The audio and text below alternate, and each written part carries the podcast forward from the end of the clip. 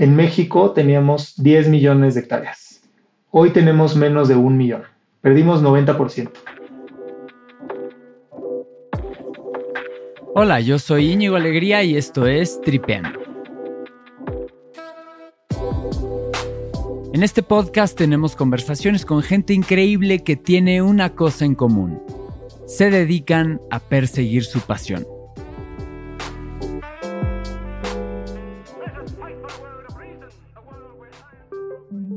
Hoy platico con Santiago Izquierdo Tort y su pasión se encuentra en la intersección de la economía con el medio ambiente. Santiago es una mezcla entre un académico investigador y un practicante de conservación. Su formación y antecedentes están en economía ambiental y ecológica y tiene un doctorado por la Universidad de Oxford. Desde 2010 ha colaborado con Natura Ecosistemas Mexicanos, una ONG que se dedica a la conservación y restauración de los ecosistemas naturales de la selva lacandona en Chiapas. Esta conversación es relevante porque la selva lacandona es el remanente más grande de selva tropical en México, pero se encuentra actualmente bajo alta presión para su conversión principalmente para la ganadería. Santiago, en conjunto con Natura Mexicana, ha desarrollado varios proyectos, incluyendo los programas de pagos por servicios ambientales y la recuperación de especies clave en la selva lacandona. En esta increíble conversación platicamos sobre cómo funcionan los pagos por servicios ambientales y por qué cuidar de la selva mexicana es más barato que pagar tu suscripción a Netflix. Platicamos también sobre lo que significa hacer ciencia y producir conocimiento, entrando a desmentir algunos estereotipos de lo que es ser científico y todo lo que implica dedicar tu vida a la academia. Te dejo con Santiago Izquierdo Tort. Yo soy Íñigo y esto es Tripeando. Gracias por escuchar.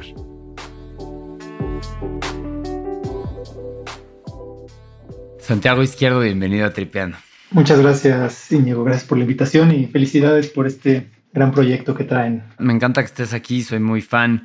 Y estamos empezando un poco tarde porque me decías que estabas entregando, que fue un artículo, un paper, de, de, qué fue tu entrega, si se puede saber. Sí, claro, fue un, este, un artículo. De hecho, fue la segunda versión de un artículo que está bien interesante sobre técnicas de monitoreo de biodiversidad Incluyen cámaras trampa, imágenes espaciales y demás, todo un conjunto de herramientas. Y cómo podemos aprender de todas estas técnicas e implementarlas en un contexto de pago por servicios ambientales, que es el programa, una política que yo he estudiado mucho y seguramente vamos a platicar un poquito más adelante. Muchas de estas políticas que son de conservación se enfocan en pues, la conservación de los bosques y lo que evalúan es pues si se conservó el bosque, el bosque o no, Y ha habido un, grandes avances en tecnología de imágenes espaciales que puedes acceder con un mes de retraso en todo el mundo. Imagínate la capacidad que tenemos de tomar fotos desde el espacio que nos pueden indicar si se removió un árbol. O sea, a esa escala hay resolución hasta 0.5 metros, un metro. Podemos saber si un árbol que estaba ya no está. Con eso se evalúan los programas y ahora lo que tratamos de hacer nosotros en este estudio es decir, bueno, pues está muy bien que se evalúe el bosque, pero desde imagen espacial, pero pasan muchas cosas cuando estás en campo que no las ves desde la imagen espacial. Entonces no ves si se mueve un jaguar, no ves si voló la guacamaya, no ves si hay cacería y demás. Entonces justo ese artículo lo que busca es integrar estos dos enfoques y ver cómo la gente que hace monitoreo puede aprender de estos programas de conservación y cómo la gente que hace programas de conservación puede aprender de técnicas de monitoreo. Entonces ya te contaré cómo nos va, pero pues es un estudio súper interesante y a ver si luego platicamos sobre esto en un futuro. Sí, suena, increíble. Espero que, o sea, quiero darle, ir poco a poco para darle más contexto a la audiencia para entender de lleno todo esto, ¿no? porque digo, para los que nos están escuchando ya se están dando una idea perfecta de a lo que vamos a entrar, ¿no? Pago de servicios ambientales, monitoreo para la protección de la biodiversidad, etcétera, etcétera, ¿no? Pero eso, eso está muy padre. Entonces, estos dos enfoques que dices es unir la nueva tecnología aérea espacial, pero también unida a la tierra, ¿no? Al, campo, o sea, a estas cámaras de movimiento, etcétera. O sea, haces un mapeo de un espacio desde arriba, desde abajo, para monitorear la salud de la biodiversidad. Exacto. Hay un gran sesgo hacia la información de técnicas de monitoreo. Está muy enfocada en los países del norte global, este, los bosques templados de los países, digamos, con más recursos para hacer esto. Sin embargo, los países que tienen más biodiversidad, y esto es que tienen mucho más diversidad de animales, como contextos tropicales, y México es uno de ellos, un país mega diverso, hay una subrepresentación, y esto tiene que ver con pues, el acceso a la tecnología, las capacidades y demás, ¿no? Entonces, casualmente, lo donde es más diverso, hay menos monitoreo, y el enfoque en los últimos años es reducir este gap, ¿no? Este, cómo vaciar, cómo llenar este gap con información nueva y sobre todo, como dijiste, como involucra trabajo de campo, involucra necesariamente trabajar con las comunidades. Y el caso de México es un caso bien especial en términos de propiedad colectiva. México... Perdón, no, por propiedad colectiva te refieres a ejidos. Ejidos y comunidades indígenas que tienen la propiedad sobre los recursos y lo manejan de forma colectiva a través de asambleas y de organizaciones. Esto es bien diferente del resto del mundo. México es el segundo país que tiene el de mayor porcentaje de propiedad colectiva después de Papúa Nueva Guinea de los recursos naturales. Entre el 60 y el 80% de todos los bosques del país están en manos de ejidos o de comunidades indígenas y eso es muy diferente de otros contextos donde es el gobierno que tiene pues, un terreno que maneja el gobierno o privados. México tiene este carácter que lo hace único y que requiere, pues siempre que trabajamos temas de conservación, trabajar con comunidades. Y esto, pues ya lo habrá escuchado una y otra vez. Nos tardamos en darnos cuenta de la importancia de involucrar a las comunidades y de todo el conocimiento que ellos tienen que ayude a políticas de conservación. Y precisamente este artículo que estábamos platicando hace rato hace eso cómo incorporar conocimientos locales, juntarlo con el conocimiento científico y pues seguir este, entendiendo mejor estos procesos. Ya que lo vamos a entrar de lleno, ¿no? Este, me encantó este artículo que me mandaste, ¿no? Que no me acuerdo si es exactamente este o no, pero es proteger las selvas cuesta menos que tu suscripción a Netflix. Me hace tan sentido y está tan perfectamente bien resumido en ese, en ese título de artículo. Quiero detenernos para, para no entrar ahí y echar dos pasos hacia atrás. Les prometo que vamos a, como decimos, circle back a eso. Pero una cosa que ahora sí que regresándonos al principio, te saludé como Santiago, pero no sabía si decirte como honorable doctor o cómo, te, debía, cómo te debía de saludar. Entiendo que te defines como una mezcla entre un académico, pero eres un conservacionista que estás en la práctica, ¿no? Que, no te ensucias en las botas. yo te imagino una especie como de Indiana Jones, conservacionista. Entonces me imagino que eso de los títulos de, doctor y etcétera no, van muy contigo. este, definitivamente no. Y yo creo que espero que después de esta conversación te quede claro por qué a mí me importa que me llamen Santiago y por qué creo que si queremos integrar mejor a la ciencia de la sociedad, necesitamos pues, evitar este tipo de distinciones, estas solemnidades, ¿no? No creo que aporten mucho. Y por favor, llámame Santiago. Ese es uno. Y lo otro sí es, sí me defino como una persona que se dedica a temas de economía, que pues sí está insertada en un mundo académico y pues mi posición como profesor, investigador, pues me dedico a investigar sobre estos procesos, enseñar sobre estos temas pero tengo un interés muy importante en que mi investigación siempre tenga un componente práctico y que idealmente, o sea, o ayude directamente a las políticas y programas y demás, o ayude directamente a la base natural a través de implementación de proyectos. Por las preguntas no siempre es tan fácil ver este vínculo, pero creo que al menos si tienes el, el artículo es el primer paso, o la publicación, lo demás, terminas eso, pero no es el fin, es el medio para conseguir un mejor resultado, digamos, en el mundo real, ¿no? Entonces... Es el, es el fin, no el medio, eso me encanta y es... Para mí me queda clarísimo. El conocimiento, hay muchos tipos de conocimiento, todos son importantes. El científico, sobre todo en las cosas que hago yo, no tiene ningún sentido para mí si no tiene una implicación práctica. Eh, si estás resolviendo un teorema y te clavas 10 años en resolver un teorema, igual iba a haber una implicación práctica en 50 años y eso está muy bien. Si estás trabajando temas de deforestación, pérdida de la biodiversidad, justicia ambiental, para mí no tiene sentido si se quedan en papel o si describen la historia. El punto es que las cosas que hacemos o las que hago yo puedan incidir a obtener un mundo más sustentable. Hay retos y seguramente los vamos a platicar más adelante, pero para mí están completamente vinculados y la teoría y la práctica no se pueden distinguir en temas de conservación. Sí, bueno, es que ahorita me surgió esta duda escuchándote un poco, empezaste a platicar, ¿no? Sobre lo que significa el crear conocimiento, producir conocimiento. Y quisiera explorar contigo este camino en la forma en la que, pues, se hace esto, ¿no? O sea, tú eres un autor publicado, lo que eso conlleva, eh, derribar algunos estereotipos, confirmar algunos, ¿no? Pero me encantaría saber desde tu perspectiva estos ambos lados, ¿no? A la parte a lo mejor muy padre, muy linda, y habrá algunos otros aspectos, como es Oppenheimer, de unas partes más oscuras, ¿no? Entonces, empecemos por el lado increíble. Empecemos por el lado increíble de lo que tú más disfrutas de producir conocimiento. Y pues según entiendo, producir conocimiento es muy divertido, ¿no? No eres un, una rata de laboratorio ahí, este, sin, vida social, o sea, todo lo contrario.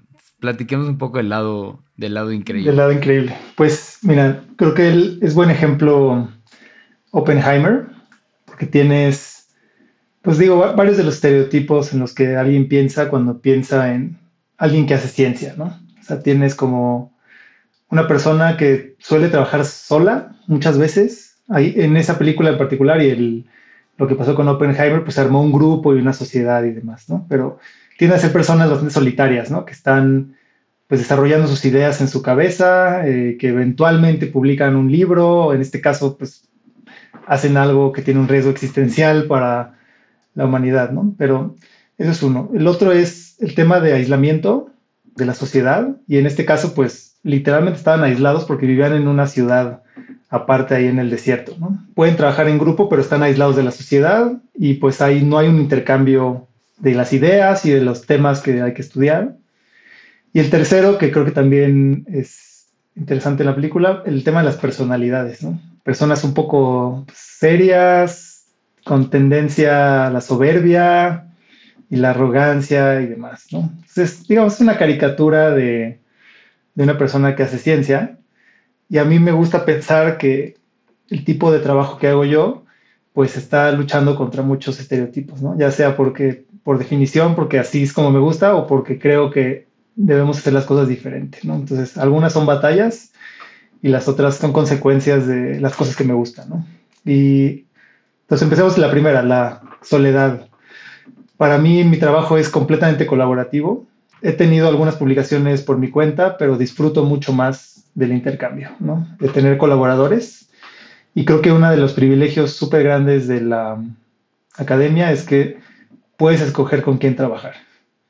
Si desarrollas una colaboración, invitas a las personas, si tú eres el líder, invitas a las personas que te caen bien, que, que valoras, este, personas que admiras y demás. Y eso yo he tenido muchísima fortuna de tener colaboradores que empezaron siendo colaboradores porque eran personas que yo leía y decía, ah, estos nombres, estas cosas que está haciendo esta persona X y Y, me, me gusta lo que hacen, pero después las conoces, conoces el lado humano y muchas de las personas son mis amigos. Hacemos investigación, pero muchas veces cuando nos juntamos, si escucharas de fuera, creerías que es una conversación de, de amigos nada más, y sí lo es, pero además trabajamos juntos porque trabajamos bien y nos caemos bien, y eso es un gran privilegio eh, de la academia.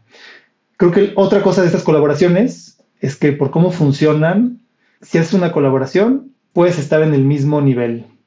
puedes estar trabajando con personas que tienen 30, 40 años más de experiencia que tú y son tus colegas y tomas decisiones colegiadas a través de votaciones o que gane el mejor argumento o lo demás. y esto es un gran privilegio. Eh, yo he tenido la fortuna de trabajar con alguien que tú conoces, Julia Carabias, ha sido mi colaboradora y es una gran amiga. Y pues trabajar con alguien que tiene toda esa experiencia es súper enriquecedor. No tiende a haber jerarquías en las colaboraciones que hago yo, porque si alguien está invitado, es parte de todo el proceso, ¿no? Igual hacia abajo. A mí me gusta invitar gente que está empezando el doctorado, que está terminando el doctorado o, demás. Tengo asesoro tesis y demás. Y, y, me gusta ver a esas personas también como yo como una figura de mentor pero que ayude yo pues a subir o a ser las mejor investigadores y mejor personas. Y de la parte más, este, digamos, oscura, o sea, la parte pues fea, o no sé cómo llamarlo, de los retos que hay. Un mundo muy competido, mencionaste la palabra soberbia, la crítica, el reconocimiento, ¿no? Es, es muy difícil. Pues sí, hay, por cómo se produce el conocimiento científico, que es diferente, digamos, de el arte, la música o demás, tienes que pensar en cuál es tu contribución. Para poder contribuir, necesitas saber qué ha habido antes sobre un tema y cómo lo que estás haciendo está aportando algo adicional. Eso es un requisito importante y que ayuda a esta acumulación de conocimiento, porque tú reconoces lo que ya se hizo y después dices, yo estoy haciendo este método nuevo, tengo datos nuevos, tengo una teoría nueva y demás. Entonces, esa contribución, pues puede ser un reto porque te requiere que entiendas o sepas lo que ya existe, ser capaz de ser un experto en un tema y poder avanzar más allá sobre este tema. ¿Conoces el efecto Dunning-Kruger? ¿Has escuchado de esto? Sí, sí, lo he escuchado, pero ahorita. el, efecto, el efecto Dunning-Kruger. Digamos que tienes una gráfica. En el eje vertical, o sea, eje Y, tienes algo que se llama nivel de confianza. En el eje X tienes conocimiento. Lo que dice esta, esta gráfica es que esa forma es como una U, donde cuando empiezas a saber un poquito más, sube tu nivel de confianza hasta cierto punto, que se llama el, Mount Stupid, ¿no? Tienes un poco de conocimiento, pero tienes mucha confianza sobre ese conocimiento. En el conocimiento hay dos niveles de ignorancia. O sea, hay uno que es, sabes lo que no sabes, y eso es finito, porque tú sabes lo que no sabes. Yo, yo no sé nada de fisión nuclear, yo sé que no sé de fisión nuclear. El segundo nivel de ignorancia es no sabes lo que ignoras. Y eso siempre es infinito. Siempre vamos a ignorar infinitas cosas. El momento que estás en Mount Stupid, cuando empiezas a saber un poco más, te das cuenta de todo lo que no sabes, inmediatamente caes a lo que se llama el Valle de la Desolación. Para mucha gente del doctorado es el Valle de la Desolación, primer año, segundo año, que te diste cuenta de todo lo que no sabes y tienes que saber, más caes en la cuenta en la que hay infinitas cosas que nunca vas a saber. Cae estrepitosamente tu confianza. Ese es un paso bien difícil en la carrera de, yo estuve ahí, todos estuvimos ahí. En la carrera de los académicos es el proceso de ahí a generarte confianza, el que se llama el, como el, la senda hacia la iluminación o algo así. Es positiva, pero es lenta, ¿no? O sea, conforme adquieres más conocimiento gradualmente, generas más confianza en ese periodo de desolación, si tienes malas experiencias con supervisores, con que vas a presentar un artículo y te destruye la audiencia, mandas tu artículo a revisión y te lo rechazan, ese periodo es muy difícil porque por cómo está construida esta confianza y conocimiento, eso cuando eres más vulnerable, ¿no? Entonces yo trato de, a las personas que están ahí, pues tratar de elevarles la confianza, ¿no? Eh, ya sea mostrarles qué cosas pueden saber o cómo desarrollar habilidades que les permitan ser un poco más resilientes, cómo tomar la crítica como algo pues profesional no estrictamente personal, tener buenas mentorías y demás, ¿no? Entonces, ese es un periodo bien difícil que para muchas personas desafortunadamente se mantiene después del doctorado y es una de las razones por las que hay tanta gente que termina un doctorado y después ya no se dedica a la academia. Y ahí es cuando entran estas cosas de soberbia, este, actitud de viva y demás que hay entre el mundo académico. Entonces, yo tuve la fortuna de tener mentores y mentoras que no eran así para nada y me enseñaron que hay un camino, digamos, bueno y yo pues escojo ese camino y yo trato de ser ese camino para otras personas también. Buenísimo, me encantó esa parte y a ver, una variable que sé que también es muy importante del lado oscuro, del lado más denso, ¿no? De producir conocimiento, que es el tiempo. Y sé que por ahí una vez estuviste trabajando en un paper, una investigación arduamente, ¿no? O sea, muchísimo tiempo y de y en lo que trabajabas y en lo que lo sacabas, ¿no? En lo que empezaste o en lo que publicabas, pues a lo mejor ya, ya no tuvo el peso, ¿no? Ya se te había ido como la oportunidad, o ¿sabes a qué caso me refiero? Sí, sí, de acuerdo. Es, este, es, me sé muy bien ese caso y siempre lo uso para pues, un poco ejemplificar los límites del conocimiento científico en particular. La historia en general es que los tiempos de la academia tienden a ser bastante lentos. El proceso de escribir un artículo, sobre todo si colectas datos, que es el, yo hago mucho y es el uno de los puntos que más, más valoro, es poder ir al campo, poder ir a la selva, a la Candona, donde he trabajado mucho tiempo, poder ir a la selva en Colombia. Ahora estoy empezando o arrancando un proyecto en Oaxaca, en la Sierra Norte. De lo que más valoro yo es poder estar en el campo, estar rodeado de la naturaleza y conocer a la gente que maneja esos lugares. Eso es lo que, de las cosas que más valoro en el uso de mi tiempo. Si piensas en un proyecto, ¿cómo se desarrolla un proyecto académico? Muchas veces necesitas financiamiento. Para tener financiamiento, tienes que enviar una solicitud. Entonces, piensas en una idea, mandas una solicitud, igual y te avisan que en seis meses te aceptaron tu proyecto súper bien. Ahora buscas el tiempo para estar en el campo, colectar datos, encuestar a las personas, hacer entrevistas, focus groups, lo que sea, colectar información espacial y demás. Todo eso. Analizas los datos, es un periodo largo, escribes un artículo, mandas el artículo a revisión te lo revisan, si te va bien, no te lo rechazan y te lo aceptan, pero te dan comentarios y tal, tal, tal. Ese proceso solamente de en lo que sometes un artículo, recibes un resultado, pueden ser cuatro meses. Si hay revisiones, pueden ser otros nueve meses. Y en historias de terror, colegas que han estado cinco años con un artículo atorado. A eso le, sube, le sumas todo el proceso anterior de conseguir dinero, implementarlo, analizar datos, bla, bla, bla. Entonces, mínimo te echas unos dos años, ¿no? En lo que piensas en una idea original y está el artículo publicado. todo lo que ves en revistas es, es trabajo que se hizo hace dos años o hace tres años. Entonces, cuando estás hablando de algunas políticas bien puntuales, lo que te puede pasar es que pues ya, ya pasó, o sea, eso ya, ya es un poco irrelevante. Y es este artículo que mencionabas. Estaba analizando un programa que se llamaba Progresa, después Oportunidades Prospera, que fue un programa bien, este, bien importante en términos de distribución de recursos a comunidades con bajos recursos y sobre todo a mujeres. A mujeres. En el, sexenio de Peña, ¿no? Empezó desde antes. Empezó en el 97. Vivió casi dos décadas. Y era un programa que en mi estudio demostré que las personas que participaban en ese programa, que recibían beneficios para condicionales a ir a la escuela, e ir a clínicas de salud y además el dinero iba a las mujeres. Hacían un súper buen uso del recurso, hacían, tenían su sistema de monitoreo, iban a la escuela y demás, ¿no? Yo estaba analizando cómo interactuaba ese programa con un programa de conservación, el de pago por servicios, que también recibe dinero a la gente, pero con otro fin, que es conservar la selva. Muchas veces las comunidades que tienen pocos recursos económicos tienen muchos recursos forestales, entonces les llegan todos los programas.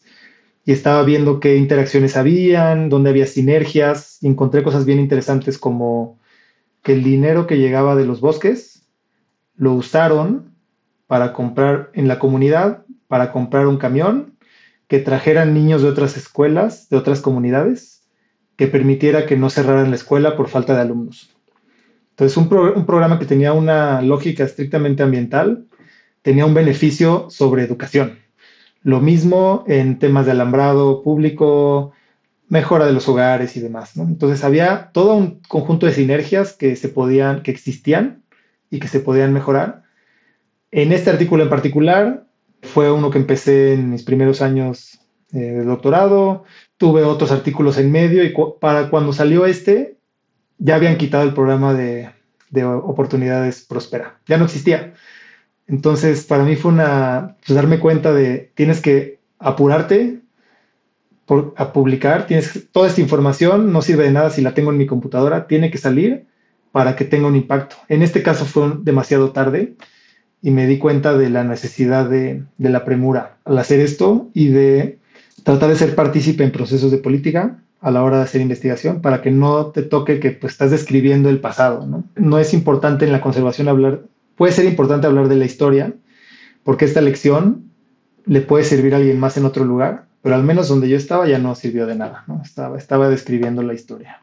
Sí, bueno, ya para no, para no darle más vueltas, creo que ayúdame a, definir lo que son los pagos por servicios ambientales.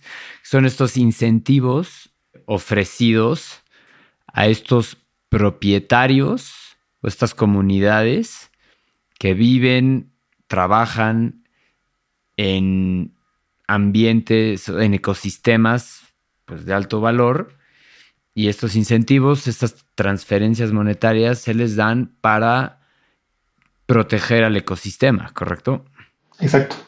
Sí, los pagos por servicios ambientales son precisamente su nombre, ¿no? Son pagos que pueden ser en efectivo, pueden ser en especie, pueden ser a través de como beneficios indirectos, como en otros sitios, no en México, apoyan a través de colmenas para producción de miel y demás, ¿no? pero es un pago al final, es algún tipo de beneficio. Por indica que hay una medida de condición, o sea, que hay un intercambio. Alguien te da este pago, pero por algo más. Entonces, esa condición es bien importante en los programas de PCA porque eso ayuda a justificar que se está intercambiando algo. Si no, pues estás hablando de, puedes hablar de un subsidio, ¿no? Tú entregas algo o un regalo. Si entregas algo en un regalo, no necesariamente esperas recibir algo por haber recibido este regalo. En este es un intercambio, ¿no? Y servicio ambiental, aquí nos referimos a, hay distintos tipos de servicios ambientales y que básicamente lo que buscan hacer es demostrar las contribuciones que hace la naturaleza hacia los humanos. Entonces, una es captura de carbono, conservación de la biodiversidad, producción de agua y demás.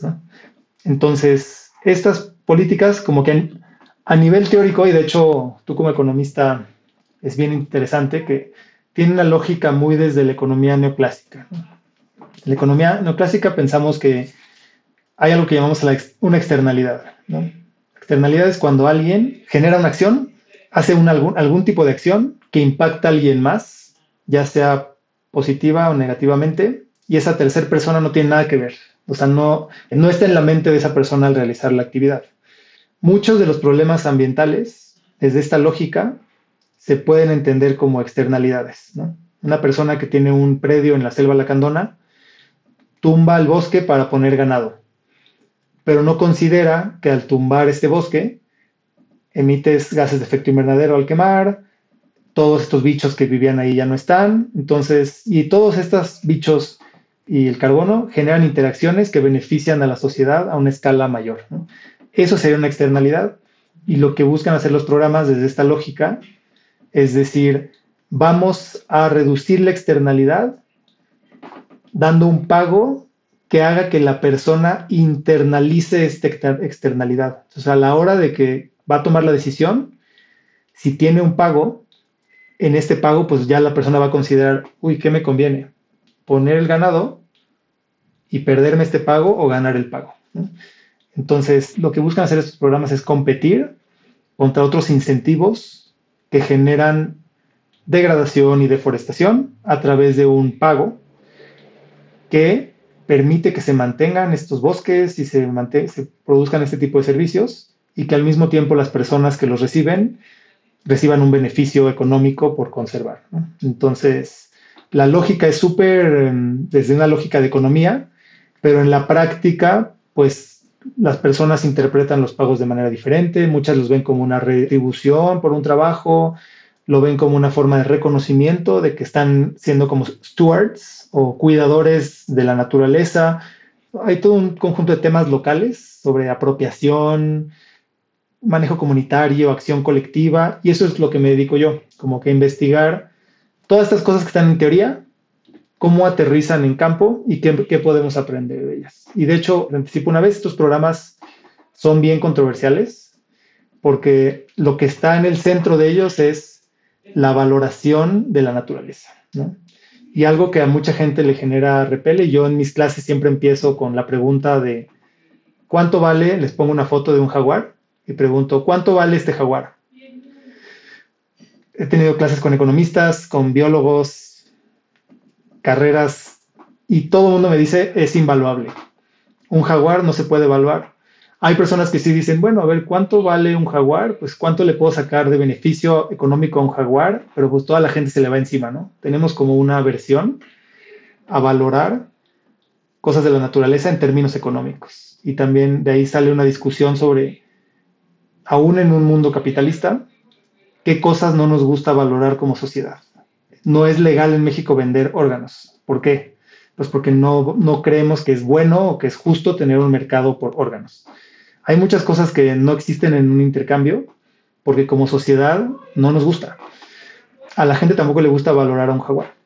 Pero la siguiente pregunta que les hago es, ¿cuánto cuesta conservar este jaguar? Entonces, el jaguar puede valer 100 millones o infinito, pero puede costar 10 mil pesos cuidar el área en la que vive el jaguar. Y eso permite aterrizar y generar una discusión un poco más productiva que va un poco más allá de los valores de la gente si quieres valorar un servicio ambiental o no. Sí puedes valorar cuánto cuesta perder el servicio ambiental o cuánto cuesta mantener el servicio ambiental. Entonces, por ahí lo aterrizo yo y pues genera una discusión bien interesante entre la gente sobre la distinción entre valor y costo, que para mí es bien crucial eh, y muchas veces se, pierde en esta conversación de la versión de pensar en políticas basadas en incentivos económicos, como es el caso de los pagos por servicios ambientales. Sí, algo que, sí recuerdo muy bien es que es un principio básico del desarrollo sostenible, el desarrollo sustentable es reconocer a la naturaleza como un tipo de activo.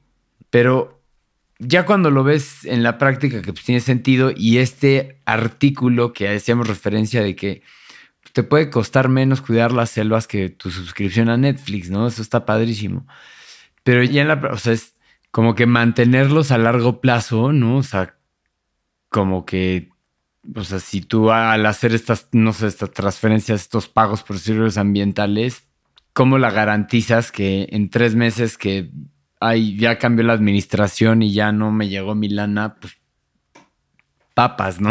o, sea, garantizar la conservación a largo plazo es algo que me imagino que resulta ser uno de los retos más importantes.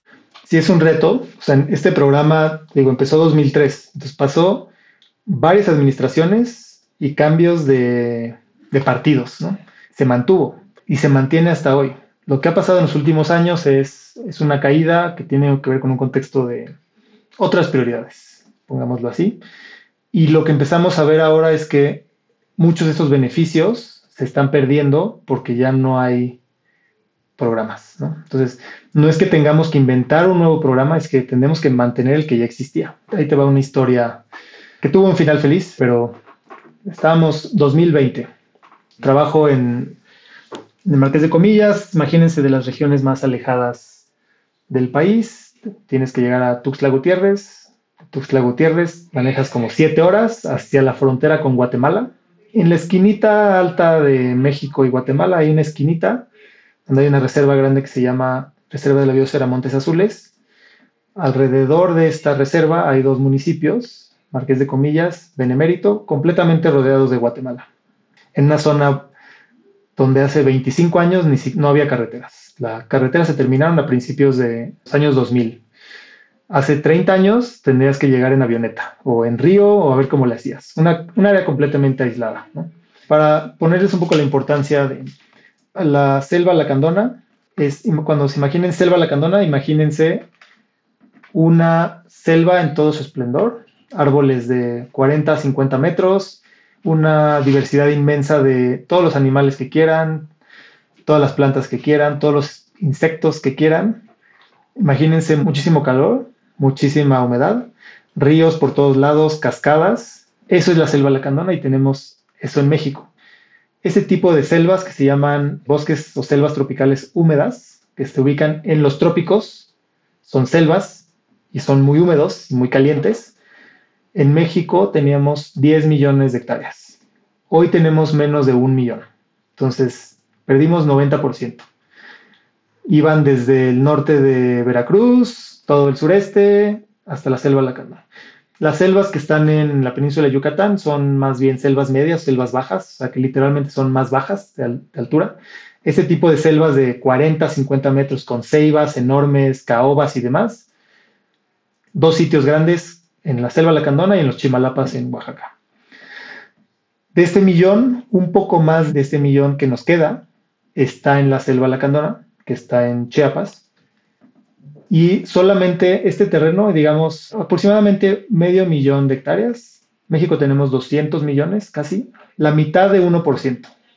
¿sí? De todo el territorio que hay, la mitad del 1% es la selva lacandona. Y aún con ese pedazo tan chiquito, 24% de los mamíferos, 44% de todas las aves, 40% de todas las mariposas.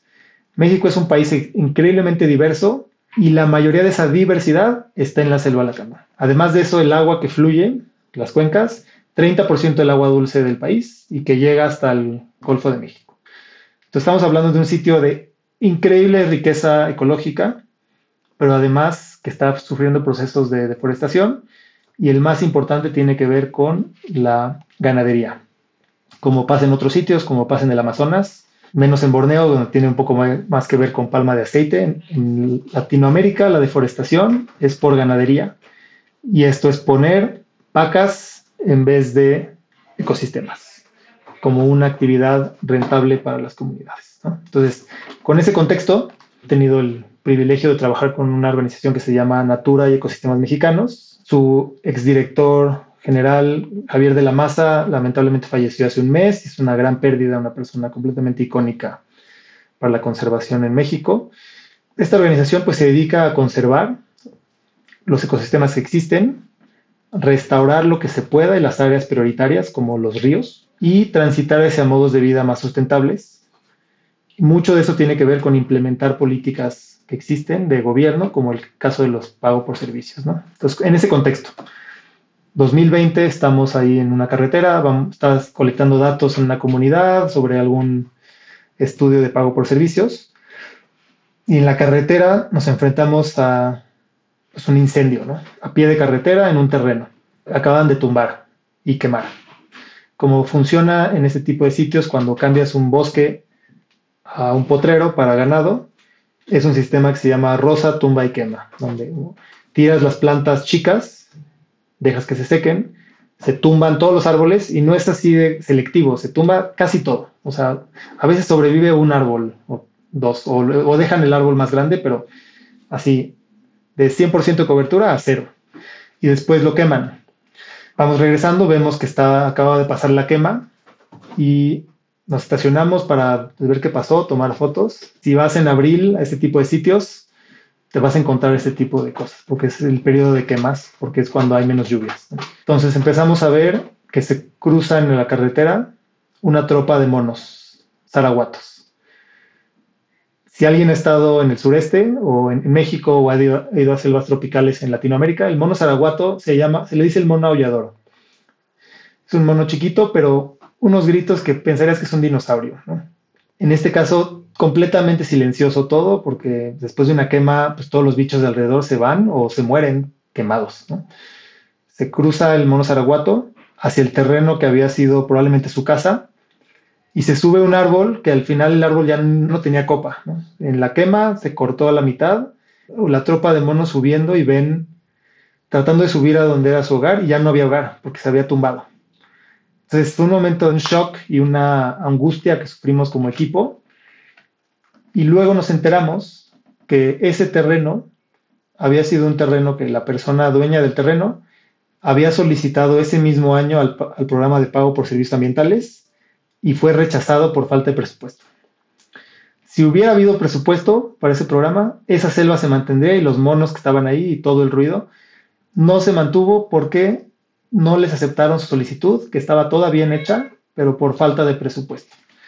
Entonces ahí fue cuando nos dimos cuenta como equipo que no estábamos haciendo suficiente. Entonces a mí ahí se me, picó la curiosidad a ver qué puedo hacer yo.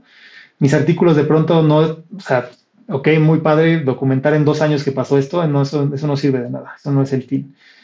Entonces pensé en la idea de hacer, ¿cómo hacer un programa que logre lo mismo, pero sea con menos recursos?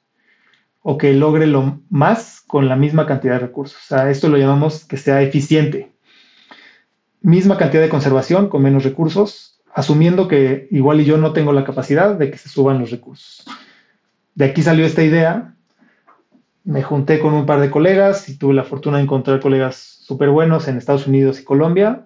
Implementamos un proyecto donde cambiamos las reglas un poquito del programa. Implementamos un programa que, donde pagamos mil hectáreas. O sea, diseñamos un programa y las áreas que habían sido rechazadas del año siguiente, implementamos un programa en mil hectáreas donde le pagamos a las personas mil pesos por hectárea, por mil hectáreas. O sea, diseñamos un programa, lo implementamos y demostramos que este programa es nueve veces más eficiente que el programa normal. Y con eso logramos conservar, que sabemos a ciencia cierta, casi 100 hectáreas que se iban a tumbar. O sea que si el programa nuestro no hubiera existido, sabemos a ciencia cierta que 100 de esas hectáreas se iban a tumbar. Sí, me, me, me deja sin palabras, es muy fuerte como que y bueno, ya para ir cerrando, Santiago, voy a tomar el sentimiento que tengo para cerrar esta fantástica conversación que es indignación, ¿no? Pero la, plática que compartiste para, con Patagonia, ¿no? Que hablabas de, esto. Necesitamos usar este sentimiento que tengo yo ahorita flor de piel, que es el de indignación, ¿no? juntarlo con la esperanza que me acabas de dar también, con el programa que lograron implementar y motivar con esos dos sentimientos a la acción, ¿no? Y, pasar de ser, o sea, de mentar madres en Twitter. Entonces, hablemos un poco de eso, si cómo ves tú que podemos usar esos sentimientos para cambiar y mejorar. Sí, el, para mí es encontrar el balance de las dos. Los dos son necesarios, ¿no? si no tenemos indignación, o sea, si no vemos estos sitios, si no has sido pues eh, desafortunado de ver un lugar que se acaba de tumbar y la tristeza que te da ver pues que algo que estaba ya no está. Esto, esto es necesario porque te das cuenta de pues, los graves daños y procesos de degradación que hay. ¿no?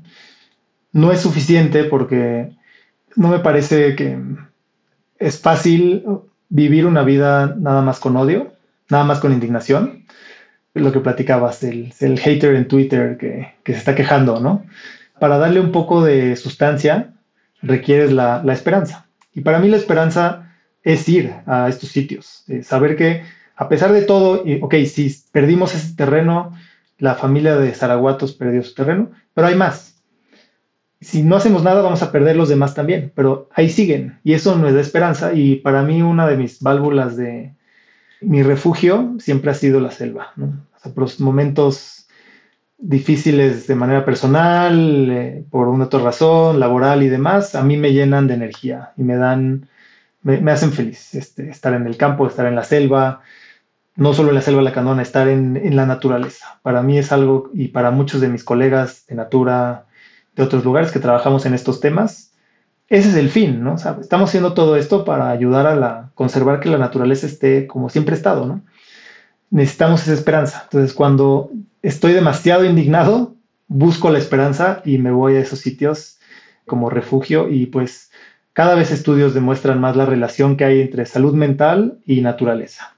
Cómo ayuda a procesos de calma, reducción de ansiedad y estrés y demás. Eso es algo es evidente, pero hasta ahora nos damos cuenta, wow, la importancia de esto, ¿no? Sobre todo para contextos urbanos, donde la gente pues vive muy estresada por estar rodeada de coches y smog y demás.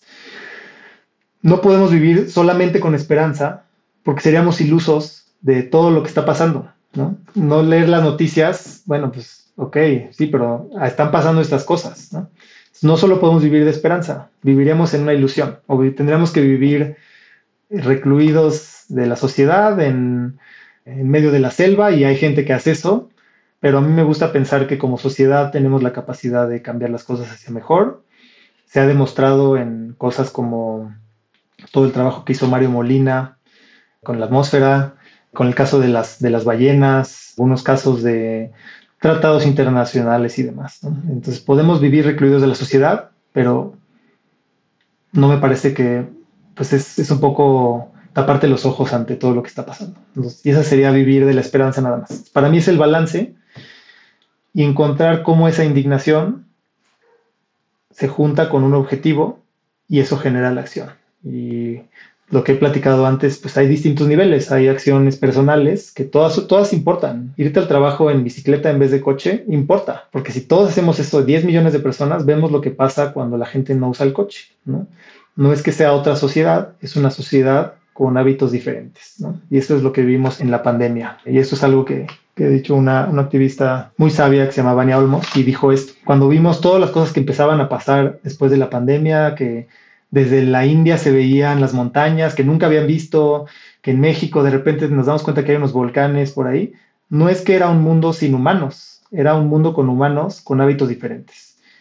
Y eso, pues en este caso fue una emergencia, pero nos hemos logrado unir para atender males. Y eso requiere pues que haya gente que, pues, que esa indignación la vuelva en acción, ya sea a nivel individual, con sus acciones personales, o que se junte y haga cosas en grupo. Eh, todo este movimiento para mí de, de los jóvenes de Fridays for Future y de Extinction Rebellion y demás me da muchísima esperanza, porque si esas personas jóvenes no estuvieran haciendo nada, ahí sí me preocupo, ¿no? Pero lo están haciendo y se están rifando y llevan niveles de activismo que yo nunca he hecho, pero valoro mucho porque justo están indignados. No se están quedando en las redes a quejarse, están, están yendo a negociar en el Parlamento, en las Naciones Unidas y demás, ¿no? Por eso creo que es ese balance entre las dos cosas.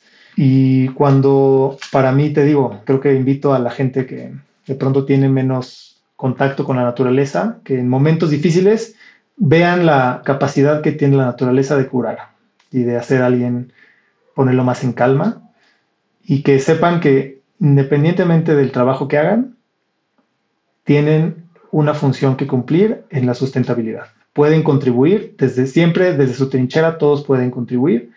Ahora hay que encontrar cómo, cómo hacerlo, dependiendo de las capacidades intereses de cada quien.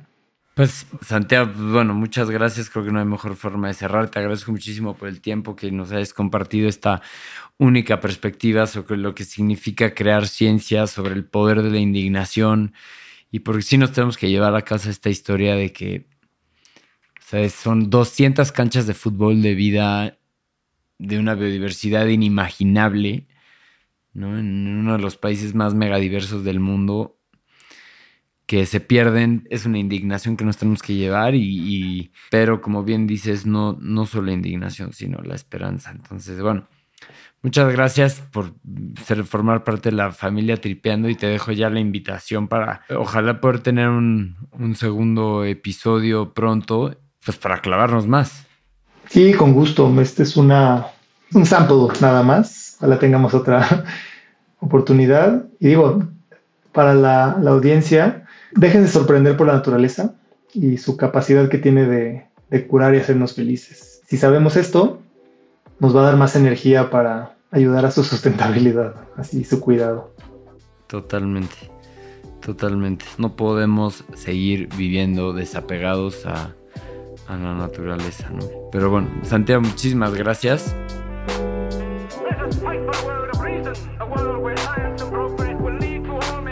Why don't we crystallize imagination? I have my mind. My mind needs books like a